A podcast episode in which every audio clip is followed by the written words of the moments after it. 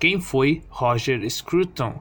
Por Fronteiras Livres, texto de Paulo Ricardo Gomes. Sir Roger Vernon Scruton foi um filósofo e escritor britânico cujas centenas de palestras e artigos influenciaram gerações de defensores da liberdade, lhe rendendo um lugar entre os mais influentes pensadores conservadores do século. Nascido em 1944 na aldeia de Thorpe, na Inglaterra, em uma família de inclinação trabalhista, Scruton teve desde jovem contato com as teorias socialistas, que, segundo ele, têm pouca importância concreta e argumentos pouco convincentes. Tendo se formado em Cambridge em 73, ele seguiu a carreira acadêmica. Lecionou na França, onde o contato com movimentos marxistas radicais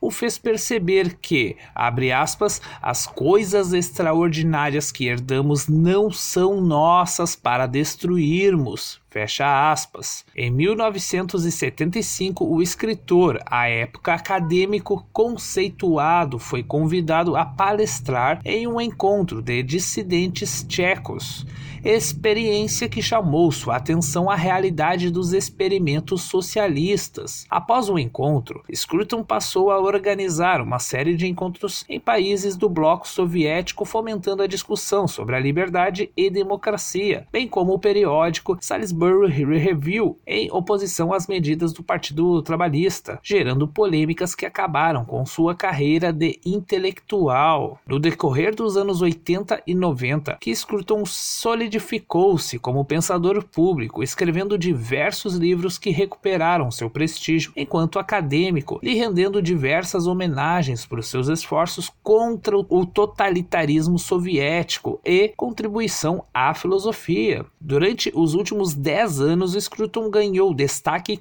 entre o Partido Conservador Britânico pelo seu ceticismo em relação à imigração e o projeto centralizador da União Europeia, defendendo uma sociedade orgânica, descentralizada e independente. Filosofia da Ordem, o pensador de Roger Scruton, um escritor prolixo, tendo publicado mais de 40 livros que abordam desde teoria política, estética e religião. Explicar o pensamento deste grande expoente do ceticismo inglês se prova uma tarefa complexa. Ainda assim, um traço é comum em suas obras, a busca pela constância em suas palavras. Abre aspas. Coisas admiráveis não são facilmente construídas, mas são facilmente destruídas. Fecha aspas. Defensor de uma tese semelhante à de Hayek sobre a ordem espontânea, Scruton via a sociedade como um fruto da percepção de uma herança comum e objetivos semelhantes de um grupo de pessoas de onde emergem as instituições sociais. Para ele, as tradições, costumes e instituições como o mercado, o sistema jurídico e o próprio Estado são elementos que se construíram ao longo do tempo como forma de facilitar a interação pacífica entre as pessoas, de forma que quaisquer tentativas de reformar tais instituições devem ser feitas com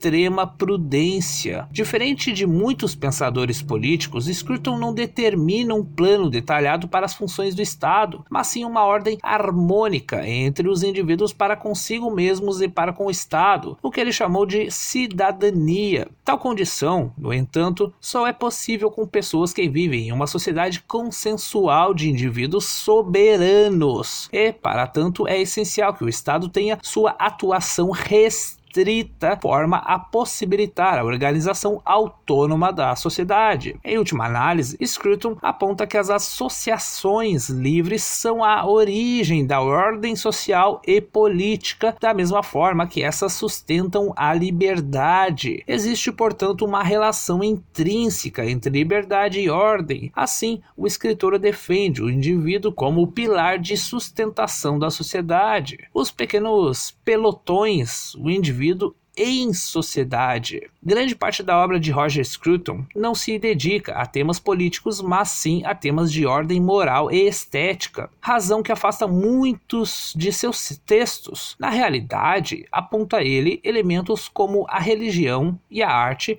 passam e estão intimamente relacionados não só à política, mas também à economia. Para Scruton, apenas em um sistema de propriedade privada em que as pessoas podem comercializar livremente pode-se alcançar a coordenação econômica. Essa é a virtude indissociável do mercado, a única forma possível de alocação racional de recursos. Não obstante, estabelece que o mercado nada mais é que o fruto da interação entre indivíduos para que esse funcione é necessário que haja uma ordem moral que sustente elementos como a confiança mútua necessária a qualquer transação. Mais que isso, a sustentação de toda a sociedade depende de uma base ética que preserve as virtudes, a beleza e o meio ambiente, para que todas as instituições possam funcionar conforme necessário. A preservação dessas características e da sociedade como um todo recai no que o Scruton chamou de pequenos pelotões, que enquadram-se como grupos, institutos e clubes que fomentam valores éticos e princípios que possibilitem o aprimoramento das instituições sociais. A mensagem de Scruton, ao final, não difere muito da icônica frase de Ludwig von Mises, abre aspas, ideias e somente ideias podem iluminar a escuridão, fecha aspas. Roger Scruton teve um papel crucial na formação dos movimentos por liberdade ao redor do mundo, de todo o mundo, e como ele escreveu poucos dias antes da sua lamentada morte, aspas, só posso estar feliz por ter vivido o suficiente para ver isso